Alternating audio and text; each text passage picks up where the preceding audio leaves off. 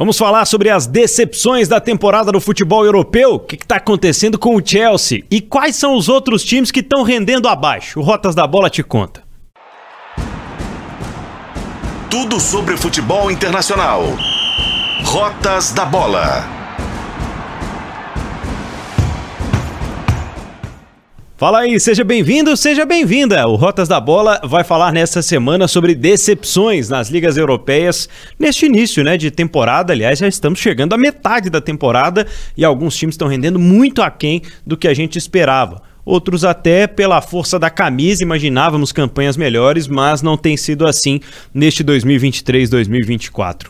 Eu sou Pedro Abílio, o Rotas da Bola é o podcast de futebol internacional aqui de O Tempo e ao meu lado sempre o nosso editor O Tempo Esportes, Fred J, tudo bem, Fred? Tudo bem, Pedro. Decepcionado também com algumas coisas? Alguns times estão decepcionando bastante, hein? Demais, demais, demais. Tem gente que botou a mão no bolso e também não resolveu, hein? Não resolveu. E por pouco a gente já não estaria fazendo um episódio mais extenso aqui. Verdade. Vou pegar gente que começou liderando a Premier League, já deu uma, uma derrocada aí. É, não, não tá fácil não, mas a gente vai falar bastante sobre isso no episódio de hoje e acho que é difícil a gente é, elencar, né? Porque no último episódio falamos sobre as surpresas, as zebras. Eu acho que é mais fácil acontecer, né, de equipes de talvez nem tanta expressão assim surpreenderem, porque boa parte das grandes camisas e dos grandes investimentos eles têm voltado ao seu lugar, né?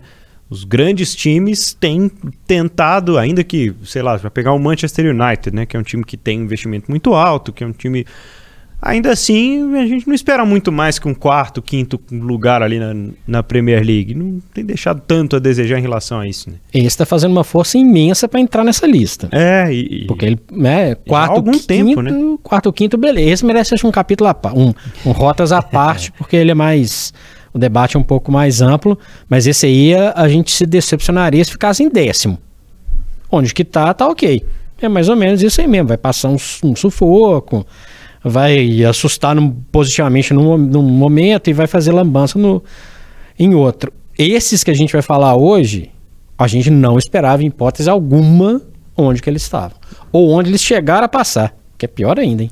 Nós vamos começar pela Premier League, vamos começar pela Inglaterra para a gente falar sobre a temporada 2023-2024 do Chelsea, que é uma grande consequência da última temporada, né? E das confusões envolvendo o Roman Abramovich e a venda do Chelsea como aconteceu. Acho que ainda é um processo, né?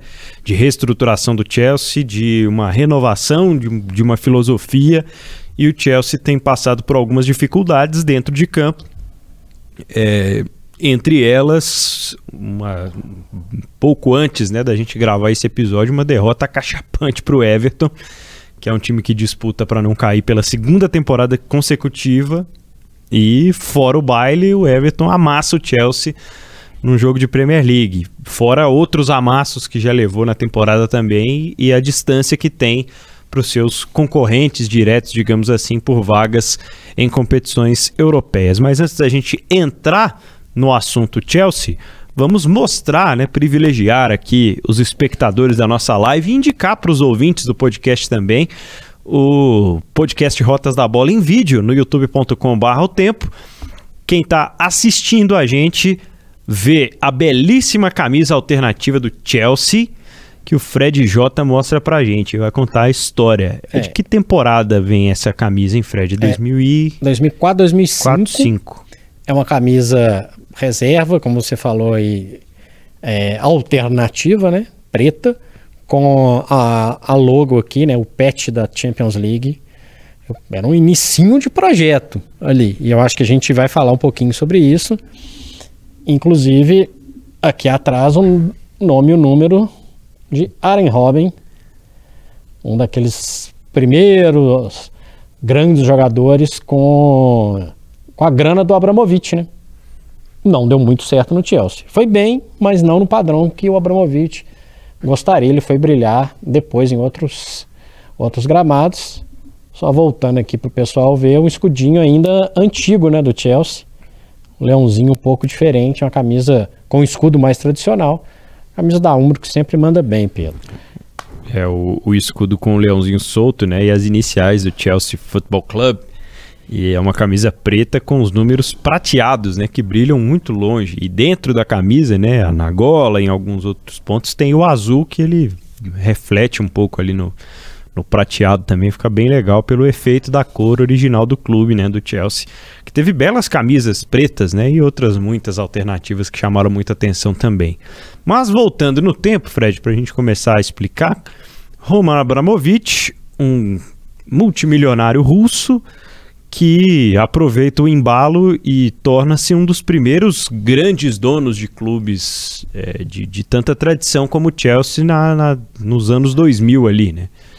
Ele muda a história do Chelsea, que é um clube tradicionalíssimo, mas que naquele momento ele tinha só um campeonato inglês na sacola, o, coincidentemente o de 54 55, o que lhe daria a possibilidade de jogar a primeira Copa dos Campeões, ou Champions League, e, assim como a Inglaterra não quis participar das primeiras Copas, também não participou da primeira edição da hoje Liga dos Campeões. O Chelsea não participa, vai participar 50 anos depois, praticamente. Na verdade, ele já participava de algum, participou de algumas edições pouquinho antes do Abramovich, que vê uma possibilidade de comprar um time que estava falido. Tinha um estádio legal, torcida, tradição, foi campeão da Recopa Europeia, é importante dizer, já tinha uma, uma competição europeia no, na sacola, além de Copas da Inglaterra e, e competições domésticas.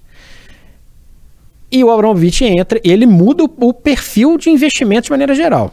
Não era assim com o Ferguson, não era assim com o Wenger, e entra com um caminhão de dinheiro, contrata o então técnico campeão europeu, José Mourinho, que se apresenta e já se transforma no Special One, essa camisa da temporada 2004-2005, que o Chelsea recupera o título inglês, seria bicampeão 2005, 2006, ou seja, é o é, são os dois títulos seguintes ao título invicto do Arsenal e a primeira grande brecha de títulos sem títulos de Alex Ferguson no comando do Manchester United. Então, para a gente situando, porque é um período muito rico da história do futebol inglês. Lembrando que em 2005, inclusive, o Liverpool ainda ganha a Champions League, aquela histórica diante do Milan. O Arsenal é vice em 2006. Era um cenário. O Liverpool vice em 2007 e o próprio Chelsea atende os desejos de Roman Abramovich e decide a Champions League com o Manchester United 2008, perde nos pênaltis, erro do, do, do, do Terry. E a obsessão continuava vai conquistar lá em 2012 e uma estabilidade muito grande em relação ao que era o desejo e o que poderia fazer a, a grana do Abramovich. Contratou jogadores com potencial enorme em vários momentos que é, todo mundo esperava que ia jogar num nível absurdo acima do que a gente imaginava. Shevchenko, Balak, Torres. Acerta muito na, no planejamento no início, né? Contrata o Drogba, contrata o, o Ricardo Carvalho, Peter Cech, ele, ele começa a ajeitar ali um time que já era, como eu, como eu, eu falei, já participava ali de algumas edições da Champions League, já tinha boas classificações no campeonato inglês, re, é, é, reforça, ganha título e a obsessão passa a ser a Europa. E ao longo desse período, fazendo esse recorte de praticamente 20 anos, antes da saída do Abramovich, motivado inclusive pela invasão da Rússia na, na Ucrânia, o Chelsea consegue conquistar duas Champions League, 2012 e 2021, mas com uma característica que chega até agora, onde que a gente vai mostrar a situação do Chelsea. Instabilidade política, instabilidade emocional várias vezes, manutenção de tra trabalhos que tinham bom potencial. Tuchel é, até o André Vilas Boas, que começou a fazer um trabalho Verdade. que era meio interessante ali, que poderia caminhar de alguma forma, ceifado. Filipão. Tem uma, uma turma, hein? técnicos de todas as nacionalidades e tal. O próprio Di Matteo, que leva o Chelsea ao primeiro título da Champions League, também é engolido nesse processo. Contratações, contratações, às vezes, na minha avaliação, sem critério. E chegou a vez de mudar de dono mas não mudar o perfil, né? O Chelsea muda de dono, sai Abramovich e as contratações continuam. Meio aos trancos e barrancos, o time faz uma, uma, uma temporada péssima, péssima. Fica no meio da tabela para baixo, uma coisa impressionante.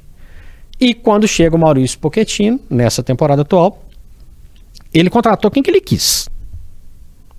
Essa dá para falar, pô, tô trabalhando só com gente que eu não queria. É, não, não tem essa não, né? O planejamento é montado em torno dele, né? Em torno da chegada dele e em torno da desculpa, entre aspas, de que o Chelsea não teria outras preocupações para além da Premier League, né?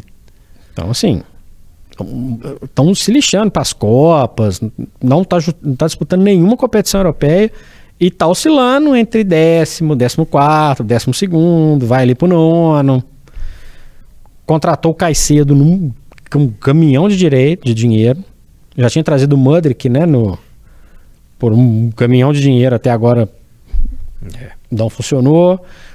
É, tem alguns casos que deram azar, em Cucu, por exemplo, que contratou e o jogador se contundiu. Mas a quantidade de jogadores que o Chelsea contratou, na hora que você vê em campo, você, pô, é verdade, o Chelsea contratou. Ficaram pouquíssimos da temporada anterior, Thiago Silva entre eles. Já tinha gastado uma grana no Enzo, que até agora. É. Né? A expectativa vai lá no alto, né? Porque a grana também foi. Né? Já tem o Sterling, que é um jogador valorizado no, internamente, com altos e baixos. Cucurella. O outro. Que, é, é, e tudo isso que a gente está conversando aqui, nós não vamos entrar em números porque gente, não é nem o caso. Mas é, é contratação de 50 milhões de, de libras para cima. O, o Caicedo é um. E o Enzo é, uma, é outro pacote, é mais de 100. Yeah. E o time não funciona, não encaixa. É para dar tempo, Pedro? Não é para dar tempo. Eu acho que teve um excesso de contratações.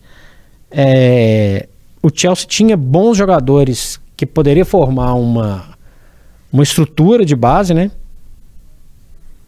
Completamente. Né? Então, você tem o Reece James, que é um bom lateral. O próprio Enzo seria uma, né, um, interessante ali para iniciar uma, uma ideia diferente. Entendo a obsessão pelo Caicedo, porque foi muito bem no Brighton, acostumado com a Premier League e tudo mais. Não acho que vale o tanto que pagaram. Você tem o Thiago Silva, que é experiente, você tem o Sterling. E aí você contrata, tipo, oito jogadores para. Vamos contar: Reece James, Thiago Silva e o Enzo que veio no meio da temporada. Três. O Chelsea praticamente contratou outros oito. Mais alguns reservas. É. Acabou entrando num, uma espécie de um leilão, né? Mas uma jogada até usada para contratar o Cole Palmer, né? Para tirar o Palmer do Manchester City. E ok, é um jogador que tem rendido, acho que até mais do que eu esperava, porque eu não imaginava que ele fosse chegar para assumir tam tamanha responsabilidade, tendo em vista que é um garoto que estava começando a sua trajetória no City. Não estava jogando tanto, que é, é um, foi um fator do jogador, né? Quero jogar mais. Exatamente. Faz até gol no City, né? Nesse, nesse primeiro turno de Premier League, mas é, ainda não é aquela contratação que vai resolver todos os problemas. Até porque é um jogador jovem, é uma promessa, né? Acho que influencia demais no fracasso do Chelsea essa questão de gastar o dinheiro no lugar errado, né? Na hora errada. E aí a gente, a gente fala, a gente volta no tempo e vê o tanto de contratações feitas ao longo dessa trajetória do Chelsea, feitas com o, com o coração. Pum, pum, vão gastar, vão gastar. É. Inclusive, né, é, o Chelsea historicamente e hoje gasta mais que o Manchester City, por exemplo. Né? Você fica com aquela impressão do Haaland. O, o Caicedo custou dois Haaland. Impressionante. Mais de dois, mas só para dois nos quebradinhos, só para ter uma ideia. É, o que a gente já, já se assusta por não se tratar de um jogador ofensivo, né? Pelo contrário. Então. É, eu acho, Fred, eu tenho essa sensação, tanto quanto a distância, que Há raras exceções para isso que eu vou falar, como a volta do Lampa por alguns, algumas semanas para tapar um buraco e que de alguma forma surtiu efeito, mas eu acho que mais pelo efeito mudança ali imediato que o Chelsea precisava, até para não se envolver em rebaixamento na temporada passada, né? Mas eu tenho a sensação de que o Chelsea ele atingiu o, o auge, alguns jogadores criaram uma identificação muito grande com o clube, mas nenhum deles ficou para depois desse processo. Nenhum desses jogadores hoje tem algum papel de direcionamento, de coordenação, de algum sentimento de que falta um pouco mais desse sentimento do Chelsea que deu certo. E isso influencia, claro, na revelação de jogadores, na adaptação desses jovens jogadores como Palmer e entre muitos outros, né? O próprio Mudrik, que é uma grande promessa que chegou meio perdido no Chelsea. Mas eu vejo muito isso nos outros grandes clubes. No Big Six, quase inteiro, a gente vê muito ex-jogadores que dão palpite ali aqui, ainda que sejam os cornetaristas de fora. Mas o Chelsea ele perdeu um pouco dessa identidade com os jogadores que viveram ali o, o ápice. Eu acho que eu sinto um pouco de falta disso ainda no, no Chelsea. É, o Terry vai ser, vai ser auxiliar lá no Aston Villa. É. O Peter Cech mantém uma certa relação, mas mais distante. É, jogadores com conquistas de títulos importantes, Ashley Cole, por exemplo, esse ano. Próprio, próprio Mourinho, né? Verdade. Que faz parte de um processo né, de profissionalização, de crescimento do Chelsea. Esse pessoal sumiu. E o para mim, um, um, grande condutor de várias conquistas, Didier Drogba, também some. Até o pessoal recente, né? O Chelsea abre mão de Havertz, de Kanté, de Mason Mount, um jogador de base. É. Né? As Peliqueta recente. E outros jogadores que meio que somem, né? É, é, hoje, assim, se perguntar por que, que tá dando errado? Eu acho que essa necessidade de troca constante o tempo inteiro e encontrar todo mundo de qualquer forma, você impede com que uma estrutura de base que já rendeu bons jogadores para o Chelsea consiga florescer. Aí você troca técnico com perfis completamente diferentes. É. E eu até achei assim, o Pochettino é o cara que precisa do processo que o Chelsea precisa. Os dois precisam de um, um projeto de sucesso para se restabelecerem. Vai ter tempo? Eles vão fritar. Aí é que está o problema. Tino fez muito mais com muito menos no Tottenham. Verdade. Né? Agora ele está lá com o caminhão, ele está meio perdido. Ele está meio perdido. É, teve erro nas contratações? Talvez. É um time desequilibrado. É um time meio. Sabe? Meio Aonde que está o coração desse Chelsea? Não tem. Para mim não tem. Para começar que é um time bem jovem, né? Bem jovem com e o Thiago Silva. É. De maneira geral tem o Sterling também rodado. O resto é um time, é um time jovem. Então você está colocando uma pressão gigante. É, e eu fico pensando, é, esse, esse processo de mudança mexe, né? Porque na hora que sai o Abramovich a galera assusta. Vai mudar de novo? Vai ter mais venda? Vai reformar Stanford Bridge? É muita, muita, né, muita coisa em cima ali. E a gente pensa assim, o, o que que dá para espremer dessa laranja aí? O, o, o que que tem de bom? Hoje é difícil você falar. Pô, o time tá na draga danada, mas ele consegue ter o fulano de tal ali que faz gol sempre, né? Tem um jogador tal na defesa que vai sempre bem? Não tem. O time é completamente irregular. A minha avaliação é que é um, um reflexo das brigas que envolvem ali a, a cabeça pensante do Chelsea e, sem dúvida alguma, o, a, a quantidade. Todo treinador adoraria ter uma quantidade bacana, mas nesse perfil do Chelsea ele é, é, é isso é ruim. É, acaba criando conflitos internos, disputa o tempo inteiro e não tem o norte, né? Beleza, quem que é o principal meia do Chelsea? É o Palmer? Não sei. Quem que é o principal atacante? É o Sterling? Não sei também. É o, é o, é o, é o Jackson? Que é outro também que não, deveria ter o tamanho da responsabilidade que tem. É, né? Não sei é o Thiago Silva, o, o né, a, a, cabeça pensante, jogador tecnicamente acima da média, ele tem quase 40 anos. E é muito bacana ver um jogador nessa idade jogando em alto nível na Premier League, mas não tem referência. O Sanches é um bom ou um mau goleiro? O, o Tá tio tem o, o tio é um bom lateral? Sim. Acho que sim. Mas ele tá perdido no meio dessa, dessa, dessa confusão. Quem que é o time titular? Já começa por aí, né? Aí- Muitas mudanças e muitas variações também de, de esquema, né? Quem estiver vendo a gente pelo YouTube, responda em 10 segundos, rapidinho aí, ó. Digita aí, ó. O time titular do Chelsea é. Eu, eu, eu fico pensando muito na projeção. Porque pra alguém falar assim, ah, cara, ó, cansei do brinquedo aqui, ó.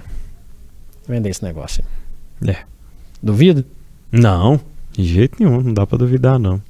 E até isso é um ponto que eu gostaria de voltar pra gente fechar aqui essa primeira parte falando do Chelsea, que influencia muito a troca no comando por conta das trocas que acontecem na gestão do futebol em si, né? É claro que é uma mudança não tão radical no caso do Chelsea, mas é uma mudança que passa por diretoria e confiança em treinadores e nos próprios jogadores e de como o Chelsea vai se cercar de pessoas que vão opinar ali, né? Ajudar a conduzir o futebol do Chelsea. Mais uma vez, é, a sensação que dá é de que a torcida tá contra, a torcida, a opinião da torcida não conta nunca, e o Chelsea vai por um caminho de se apequenar, tentando ser um clube que contrata mais barato, na medida do possível, os jogadores mais experientes e paga muito caro naqueles jovens que estão se destacando em algum lugar, porque já virou um costume do mercado, né? O mercado sabe que o Chelsea vai pagar mais, então Paga vamos lá, segurar né? aqui e vamos esperar o Chelsea vir com a oferta de caminhão de dinheiro, como você falou. Então eu acho que a troca no comando, do jeito que foi, já não estava em alta, né? Quando o Abramovich passa pelas situações é, envolvendo a Rússia e vem um outro comando, o Chelsea se perdeu ainda mais nesse processo de tentativa de reconstrução e acaba deixando de ser, né? O time de, de Champions League que vinha sendo sempre, o time de pelo menos, no mínimo, a Liga Europa e não dá pra gente ver muita luz no fim do túnel imediatamente, não. Hoje não dá, pra, não dá pra gente cravar uma projeção. A projeção do Chelsea é tentar, olha, olha o que eu vou falar, hein? Chegar na Conference é uma, uma Pois é. glória. Não sei se chega. E Se a não gente- recupera o investimento na Conference. né? De jeito nenhum. E eu- a gente tem que lembrar que tem um cenário que não é um cenário Big Six mais. Você tem o Aston Villa, que foi citado aqui no Newcastle. Rotas da Bola, você tem o Newcastle, você tem o Tottenham que se é the Big Six, mas que não, ao que tudo indica, não vai dar esse mole na, na temporada. Você tem um Brighton que pode fazer uma graça. Você tem um West Ham da vida que surge ali no bolo. Então, por mais que o Manchester United, por exemplo, esteja mal, você tem outras forças. Então, antes você brigava com seis. Com mais projeção, boa grana. Então, você já tinha quatro desses iam para a Champions League, dois na Liga Europa, acabou. Só que agora você tem, pelo menos, pelo menos, na minha avaliação, três novos personagens: Aston Villa, Newcastle e Brighton. Pelo menos. Então, um cenário muito otimista, uma projeção. Se eu fosse o Pochettino, chegava lá pra galera e falava aqui. É... Chegar na, na conference tá ótimo. Então, beleza, vamos tentar isso. O, o Chelsea não vai cair. Não vai cair porque tem uma turma que é muito pior. Concorrentes piores. Mas é uma campanha de oscilação que pode jogar o Chelsea numa briga lá na, na reta final. Se, quando o time desse porte entra em parafuso, não acho que vai, não acho que vai acontecer isso. Acho que pode ficar mais perto de uma, uma posição abaixo, a posição do Everton.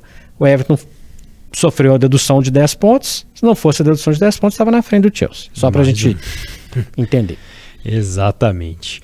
Bom, pessoal, deixa a gente dar uma dica aqui para você que está curtindo a Premier League e os outros campeonatos também. Espero que você não seja uma das decepções aí da temporada, porque lá na KTO.com tem todos os campeonatos disponíveis, tem várias modalidades também para você brincar e se divertir com seus palpites, não é isso, Fred? Exatamente, Pedro. O que importa é que com a KTO você tem muitas maneiras de aproveitar o esporte, se divertir, sempre brincando de um jeito responsável. Beleza? Se você tem mais de 18 anos, entra lá na KTO.com, faça o cadastro, porque na KTO é onde a diversão acontece, Pedravilho. E tá rolando cupom O Tempo ainda, hein? Se for o primeiro palpite, você cria lá o seu cadastro e usa O Tempo no cupom tudo junto e você vai ganhar 20% de bônus no seu primeiro palpite.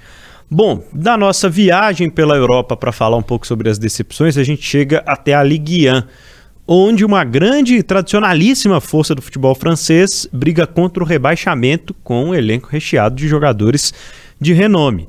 E é um clube de muita história que é o Lyon, um clube multicampeão, que num processo aí de alguns anos vem tendo seu time enfraquecido, seu clube enfraquecido. A gente já tem falado muito aqui sobre o quão, prejudic... o quão prejudicial é para o próprio campeonato francês ter uma força como o PSG hoje, que há um, um disparate tão grande em relação aos outros times do campeonato. E algumas camisas vão sentir mais, outras menos esse peso, porque o campeonato fica equilibrado, com exceção de um, né? O Lyon, ele tem sentido isso, né? A exceção do PSG fez com que o investimento no futebol francês fosse basicamente todo para lá. Algumas outras equipes conseguem ainda competir com o mercado mediano na Europa, né? A gente está falando aqui do Olympique de Marseille que consegue tirar ou manter um grande jogador por algum tempo, mas é raríssimo também. Essa temporada, por exemplo, nós temos visto aí Nice desponta, às vezes aparece o Mônaco com uma vitória, mas são times que, se o jogador se destacar um pouquinho, pode ter certeza que o Paris Saint-Germain vai ficar de olho e vai tentar tirar ele de lá. Assim como aconteceu há alguns anos com o Mbappé, que era jogador do Mônaco, né? Mas o Lyon vive uma temporada terrível, né, Fred? E temos também a camisa do Olympique Lyonnais. Mais um leão aqui pra gente mostrar. Pois é. Esse aqui é um, leão mais azul. um, le... um leão azul, é a camisa reserva do final dos anos 2000, 2009 mais ou menos. Camisa reserva, também da Umbro, coincidentemente, como eu mostrei aqui do Chelsea. Um Lyon que nessa época curtia ainda os feitos de Juninho Pernambucano e Companhia Limitada. Ganhou sete títulos seguidos na França, os únicos sete títulos do Lyon, que é tradicionalíssimo há muito tempo, apesar de ter os, entre aspas, apenas os sete títulos, né? Hoje tem um elenco que tem a Lacazette, que tem o Tolisso, que tem o Tagliafico. Campeão mundial. E curtiu ficar na lanterna, cara. A lanterna da Ligue 1. Já para pra entender o que significa isso? Bizarro, né? Na Champions League da bolha, você lembra o que o Lyon fez? Foi a, sensação, né? O na diferentão, reta, né? Na reta final. É. Deixou só o Manchester City para trás. Tem quanto tempo isso, a bolha, Pedro? Temos três anos, dois anos. Não é tanto tempo assim, né? Não. É tanto tempo assim para uma uma, uma queda tão, tão grande, lembrando que o Lyon também tem relações com o John Textor, não é isso, Pedrabi? O dono do Botafogo, detentor de direitos econômicos lá no Crystal Palace e um, grande personagem aí do futebol nos últimos tempos, que mesmo não entendendo bolhufas do esporte, ele é um dos caras mais poderosos do meio do futebol hoje e teve, né, recentemente uma, uma ideia, né, de tentar contratar o Gattuso para o Lyon, não deu certo, mas enfim, acho que passa muito por isso também, né? E, e no momento em que ele estava lá com o Crystal Palace na, na sua zona intermediária, estava lá com o Botafogo caindo pelas tabelas, né, brigando por título e perdendo em reta final no Campeonato Brasileiro e no meio disso tudo tendo ainda que dar algum tipo de atenção né, pro, pro Lyon, que vinha mal também no campeonato francês. Acho que é difícil, né, quando são várias frentes para todo mundo dar conta, assim, mesmo que seja um grupo e que muitas vezes tenha dinheiro para contratar os dirigentes mais competentes do mercado em cada lugar. Não é fácil você manter uma diretriz, porque o clube tem que ter uma filosofia ou um objetivo parecido com o outro, né? E eu acho que tem vários fatores, né? O Lyon mudou de estádio. Já começa por um fator muito impactante, né? né? E aí mexe na tradição, mexe no costume da torcida, mexeu na grana, por mais que tenha investidores, o pacote mais embaixo, mesmo, mesmo. E eu acho que o campeonato francês, o campeonato de 19 times que eu tô falando. Hum. O, o, outro campeonato, sem ser o que o PSG disputa. É, sem ser o que o PSG dis disputa, ele está sujeito a oscilações enormes. Então, caso o Lyon se recupere e, e, consiga pelo menos se manter na primeira divisão, quem diria que a gente está falando isso? Até pela relação que o Lyon tem com o futebol brasileiro, né? Então, todo, todo mundo de, dos anos 2000 para cá passou a olhar o Lyon como um depositário de jogadores brasileiros, vários.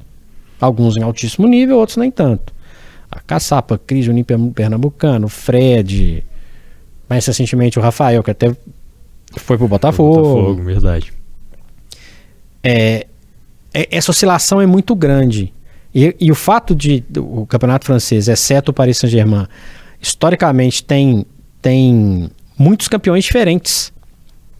Então essa oscilação mostra uma distribuição de dinheiro que é um pouco diferente, mas mostra também que alguns clubes que estavam fora do cenário, eles são capazes de ressurgir. Um exemplo na França é o Nantes, que não jogava, chegou a ficar um tempo fora da primeira divisão, voltou para a primeira divisão. Enquanto o Lyon está lá embaixo, o time que estava na segunda divisão, que era o Nantes, já está no bolo ali disputando alguma coisa. Então tem, tem o campeonato francês tem muitas vertentes, tem uma certeza e muitas vertentes. Agora, nitidamente, parece que tem problemas de gestão e tem problemas na, na condução para conseguir empurrar o, o, Lyon. É metade da, da temporada. É um campeonato achatado, então pode ser que muita coisa mude, mas chama atenção esse pacote, Pedro. É, e você perde muito tempo, né? Quando você perde o início da temporada, assim, você perde muito tempo na disputa pelas vagas de competições europeias. Isso muda muito o patamar dos times que estão disputando o campeonato por conta da parte financeira, né? Você muda muito o tipo de investimentos que você vai receber de forma brusca de uma temporada para outra, ainda que seja um time de camisa pesada, que atrai muitos investimentos do mercado local em termos de publicidade, mas passa muita dificuldade para se manter em competição com os outros times quando você perde um pouco esse embalo, né? De estar tá sempre beliscando uma vaguinha na Conference, uma vaguinha na, na Liga Europa que seja.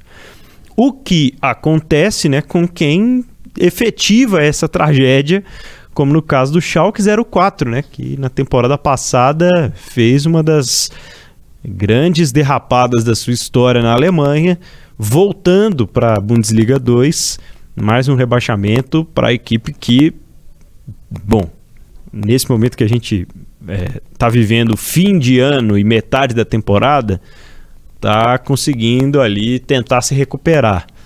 Mas a briga na Bundesliga 2, em algum momento, é para não descer para a terceira divisão com distância em relação aos outros times que disputam a Bundesliga 2, né, Fred? É.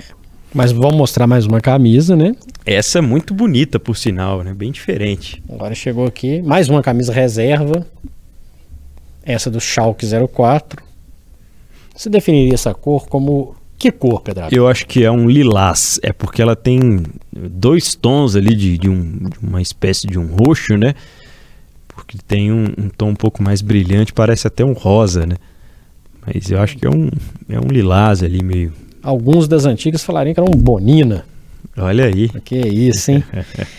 o Schalke 04 tem um estádio colossal, Gelsenkirchen, colossal, é o maior rival do Borussia Dortmund, todos ali numa reunião, numa região de operários, uma região eh, do Vale do Ruhr, sempre com a média de público absurda, absurda. E a gente está falando de um, de um, Isso é muito maluco a gente imaginar. Muito tempo sem ganhar um título, né? Sempre é. figurou entre os times que tinham uma quantidade interessante de título e foi engolido com o passar do tempo por vários, mas ainda assim tem uma quantidade interessante nos padrões da Alemanha.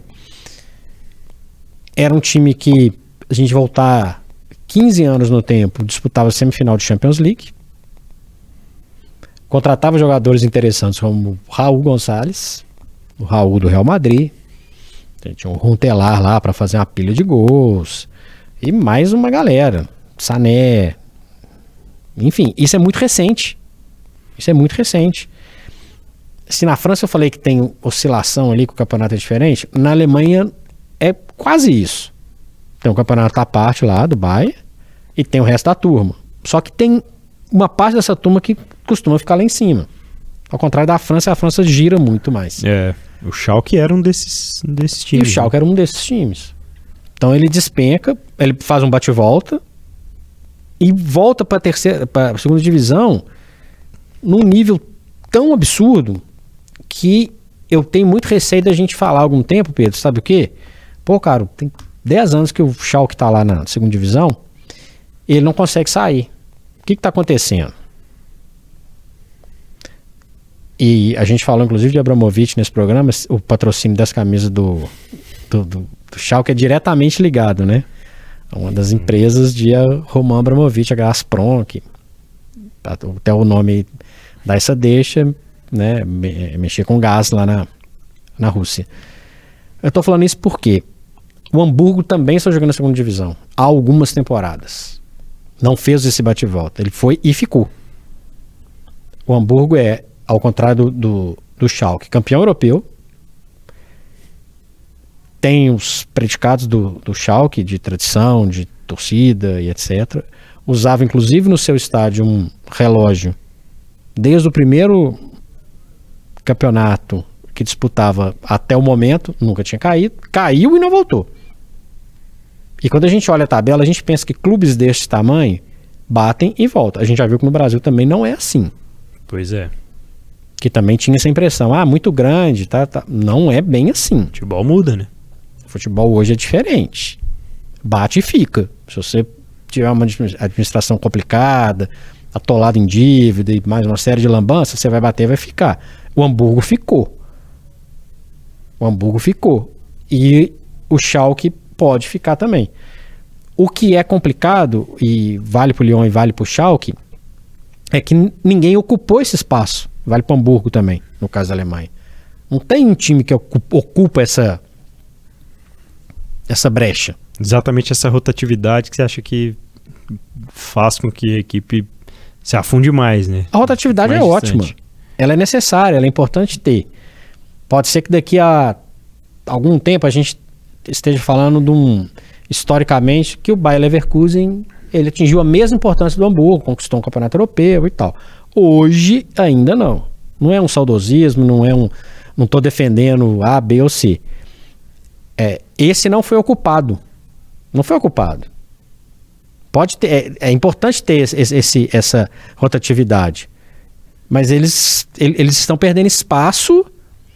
Mas quem está ocupando esse espaço, Pedro, pelo menos na minha avaliação, não conseguiu ter o peso ainda que os dois, nesse caso da Alemanha, e se acontecer com Lyon também, na França tem. Você concorda? Totalmente. Eu acho que é essa, esse é o grande desafio desses clubes, é não perder o timing. Porque se hoje você está nessa condição e deixa o seu adversário de alguma forma tomar uma certa distância no principalmente porque a gente está vivendo num mundo hoje em que a globalização manda muito, né? Então, o fator popularidade ele faz com que um time receba mais ou menos investimento no mercado interno ali, né? Falando de patrocínio, de venda de camisa, de coisas que esses clubes naturalmente mobilizam. Só que vai chegar um momento em que essa, essa conta não vai fechar, porque você não tem um time atrativo mais, você não tem um, um clube que as pessoas veem nas oitavas ou nas quartas de final da Champions League. Em algum momento vai virar saudade. Aí quem está ocupando esse espaço é que se beneficia, né? Então eu acho que é mais ou menos o que está acontecendo com clubes como o Schalke. E lembrando que assim, tradição é lindo, maravilhoso, mas tradição não ganha campeonato, não ganha jogo. Ajuda o peso da camisa, mas isso é muito sério. E tem investidor para colocar dinheiro em outro lugar, né, Pedro? e outra coisa, né, véio? escalação dos últimos jogos aqui do, do Schalke 04. Referência, né? Você perde um pouco a capacidade de ter jogadores que vão ajudar nesse processo de, de popularidade, né? Que vão ajudar nesse processo de identificação. O Choque perdeu isso também, né? São vários jogadores do mercado alemão e do mercado da Bundesliga 2 hoje disputando um campeonato com a camisa do Schalke 04. Ver o que aconteceu no Brasil recentemente com clubes como Botafogo, como Grêmio, como Cruzeiro. Poxa, Vasco, né? Que... Vasco. Quem são esses jogadores que estão vestindo essa camisa? Em algum momento para um pouco de chamar atenção. Se você não se recupera para sair dessa, desse ciclo vicioso, você perde em, em, em, números orgânicos ali, né? De ingresso, de camisa, de e, sócios. E tem outra coisa, né? Competitividade.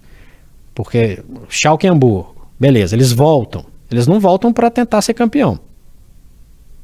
O buraco é mais embaixo, né? Acontece o que aconteceu, por exemplo, hoje no futebol brasileiro, que o Grêmio sai da segunda divisão e, e foi vice-campeão brasileiro, é um fato não é tão normal assim. Verdade. É mais isolado, são fatos isolados. Tanto que, no caso do Brasil, quem subiu foi Cruzeiro, Vasco e Bahia, além do Grêmio, todos brigaram embaixo. Uhum. Então é um processo que é meio que natural. Então, além disso tudo que você falou, o processo de recuperação ele é mais longo. Viva a diversidade. É ótimo ter, ter clubes é, ocupando outros espaços, é, é, conquistando essas vagas que essa turma no momento não vai conseguir. Mas essas, o, o, futebol, as marcas são muito legais, né, Pedro? Que novas marcas surjam, que consigam ter destaque também. Mas as, a, as marcas históricas, elas estão aí. É. E esse é um episódio para a gente falar de marcas históricas que estão passando por maus bocados. Né? no caminhar aqui para o fim da nossa viagem, a gente vai para outro país Vamos à Espanha para falar de La Liga. Se no episódio anterior do Rotas, quem está acompanhando a gente pode voltar um episódio aí, de eventualmente você está acompanhando o Rotas pela primeira vez, falamos sobre as surpresas e a gente está vivendo um momento de glória para o Girona, né? Do, vindo depois de uma rodada com um empate do Real Madrid e uma vitória em Barcelona por 4 a 2 né? Então, do outro lado dessa moeda está o Sevilha nessa temporada que nem a sua vaguinha para a Liga Europa através da Champions League está conseguindo no, no, momento em que a gente grava esse podcast a situação é bem mais complicada do que a gente imaginava, até pelo investimento, pela temporada passada promissora, podemos dizer assim, que fez em relação à Europa League, claro, e a contratação do Marcos Alonso, que é um cara ok, né? Um treinador de, de seleção e tal, estava na seleção do Uruguai até outro dia. Mas o Sevilha não anda na temporada 2023-2024, hein, Fred? Não, muito pelo contrário. Mostrar hum. uma camisa aqui dos bons tempos do Sevilha. Para quem não está reconhecendo, esse é o escudo tradicional, antiquíssimo, o primeiro escudo do Sevilha. Uma camisa branca com detalhes em vermelho. É, o petzinho da de La Liga aqui. É, no braço direito. E aqui atrás o nome de um jogador que fez sucesso. É o Camero, número 7. Jogador que simbolizou boa parte de uns momentos interessantes desse tradicionalíssimo Sevilha que, na minha avaliação, sempre acertou em contratações, ia muito bem no mercado, conseguia fazer um time de do investimento ok para fazer campanhas dentro ali do seu patamar e quando pintava a possibilidade, Liga Europa que o diga, abocanhava porque tinha, era, formou times competitivos. Acho que na temporada passada para essa teve o efeito Sampaoli. Pois é, eu ia falar sobre isso. Né, que deu uma bagunçada um pouco no, nesse coreto do Sevilha, uma mudança de, de rumo que acho que pode ter causado efeitos. Não acho que o Sevilla vai, ao contrário que a gente falou aqui do, do, do Lyon e do Schalke, não, não joga a La, La Liga contra o rebaixamento, mas tá lá no meio da tabela para baixo. O que é ruim. E iniciou a Champions League de maneira péssima. Péssima. Né? Não, não fez frente. Então, é um processo que a, a, Espanha é um perfil completamente diferente. Né? Tem dois que jogam um campeonato e de vez em quando vai pintar um ou outro lá em cima para disputar o campeonato. Nem sei se o Girona vai ser esse time. Já falei isso até no, no, no, no episódio anterior. Mas o Sevilha, ele tá naquele bolinho. Se ele não tá nos quatro, ele tá nos cinco, seis, vai jogar um campeonato europeu todo ano. É uma cidade maravilhosa, uma cidade turística, uma cidade calorosa. E Sevilha, o time, faz parte dessa, dessa história. Tem um mercado grande nessa história também, Pedro, sendo é, é, é assustado com esse momento ruim do Sevilha. Pois é, porque o Sevilha ele começa a temporada vivendo essa expectativa, né, de um, uma nova proposta ali de jogo. Um time que conseguiu tampar um buraco no, no, fim da temporada passada depois de um estrago feito por uma, uma mudança tão brusca, né? Quanto se tem um período de retorno do São Paulo. O São Paulo estava na França, o São Paulo antes estava no Brasil, o São Paulo depois vem para o Brasil. E acho que a gente pode fazer um episódio especial aqui no Rotas da Bola sobre onde estão os últimos times treinados pelo São Paulo e quais foram os efeitos imediatos da sua passagem, né?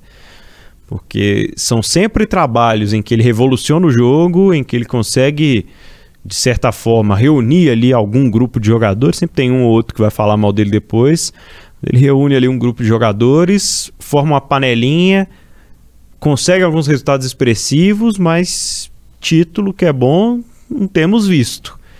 Continuidade de trabalho, como consequência, também não. E aí acaba sendo uma revolução muito grande, um processo bem doloroso para uma coisa que não vai ser duradoura. Porque no Sevilha, eu acho que o Sevilha demorou um pouco a se recuperar, encontrar um norte e ainda não encontrou. Então é brigando a metade para baixo da tabela de classificação da La Liga nesse 2023, né, nessa primeira metade da temporada, e um time que é, vive um fim de ano correndo risco né, de não ter na, no 2024 um torneio auxiliar para ajudar na renda, ajudar no, no investimento que vai sobrar para a temporada seguinte. O Sevilha sofreu muito desse efeito São Paulo, viu, Fred? E esse, essa grana que você falou é muito mais do que manutenção, investimento, né? É o que faz com que o Sevilha, em algum momento, seja alguém que possa competir. O Sevilha, ele, ele concorre, na minha opinião, regularmente. Esquece essa temporada. Nas últimas temporadas, como um possível fator surpresa em algum momento no futebol espanhol. É. Porque ele foi, né? né? Que é isso. Ah, quem tem chance de ganhar lá a Liga? Beleza, tem dois, o Atlético de Madrid, eventualmente. Tem mais alguém? Hoje, hoje, se não contar essa temporada, é, no momento é o Sevilha. Ganhou várias Liga Europa, tá sempre disputando. Lá, jogar lá é complicado. Tá. Então tem essa questão do quem disputa. Que era o Valência por um tempo que também candidatou a entrar nesse rotas da bola. O outro embaixo, mas nos últimos anos era o Sevilha. Quando ele perde ele perde protagonismo, ele perde grana, ele perde essa possibilidade de sonhar com uma coisa diferente. E agora a gente vai mostrar aqui com o Fred J uma camisa que é uma raridade, uma belezura.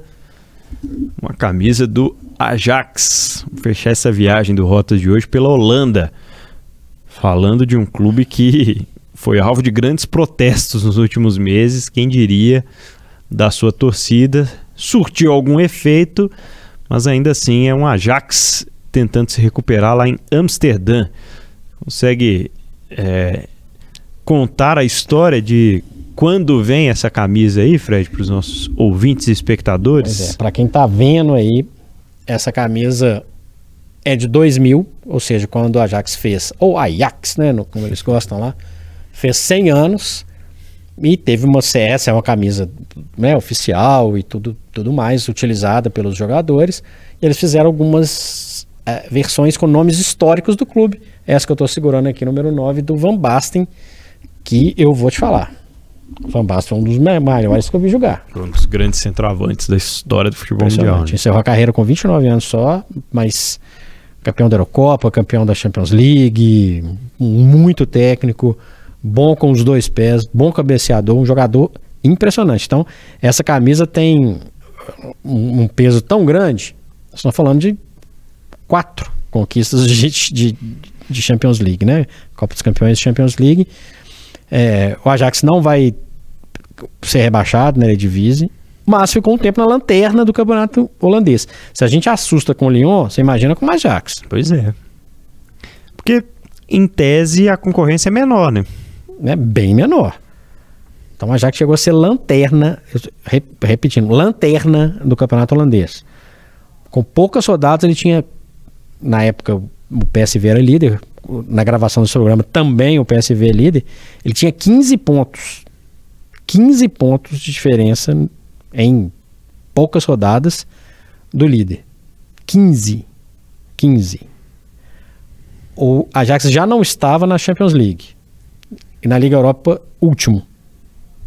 Num grupo que era um grupo que tinha o Brighton, que tá, tá, do outro lado desse pacote, né, de boas surpresas, tinha o Olympiacos, tinha o AEK. Ele era o último. Quem tem mais tradição nesse pacote? Disparadamente o Ajax. É, quem mais revela o jogador? E vende eles caros, viu? Né? Você espalhar aí nas principais ligas aí. Difícil ter. Tá no top 5 aí de jogadores que começaram no Ajax e estão em algum lugar. É, ou que fizeram no Ajax um trampolim para partir para os grandes centros da Europa. Então, assim, passou pelo Ajax, era um sinal de, de garantia de, de qualidade. A gente chegou a citar aqui, né, Pedro? Quando o Ajax chega a eliminar Juventus, Real Madrid na, na Champions League, pô, tá voltando, não tá? Não voltou.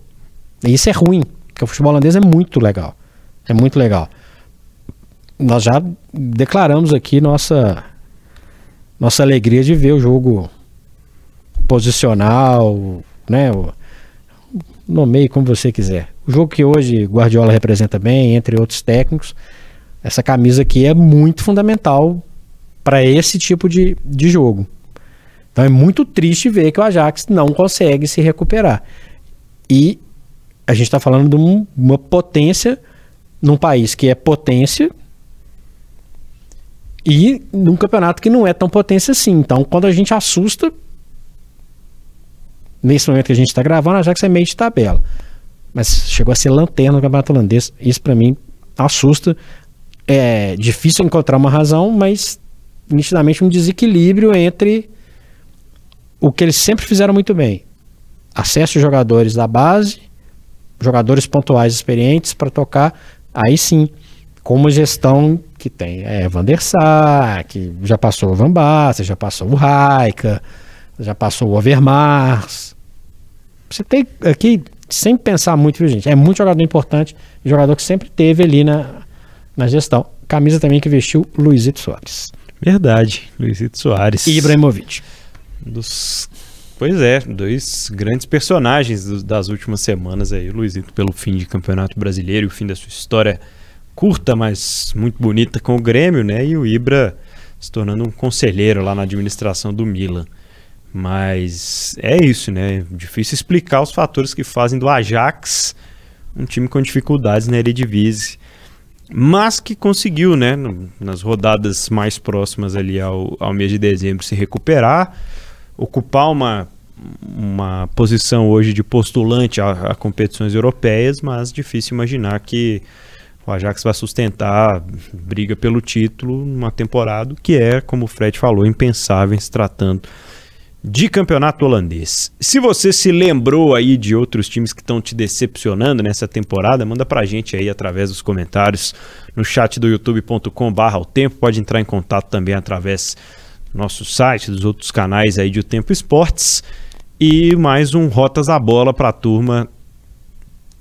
Torça aí pro seu time não ser mais uma decepção, não entrar nessa lista a gente vai repetir esse episódio ainda, esse tema ainda né, ao longo da temporada 2023-2024, tenho certeza, viu, Fred J? Eu sou o Pedro Abílio. Eu sou o Frederico J. Esse foi o podcast Rotas da Bola, que você pode acompanhar no seu tocador preferido de podcast e também no portal O Tempo, assim como no YouTube de O Tempo. Aquele abraço.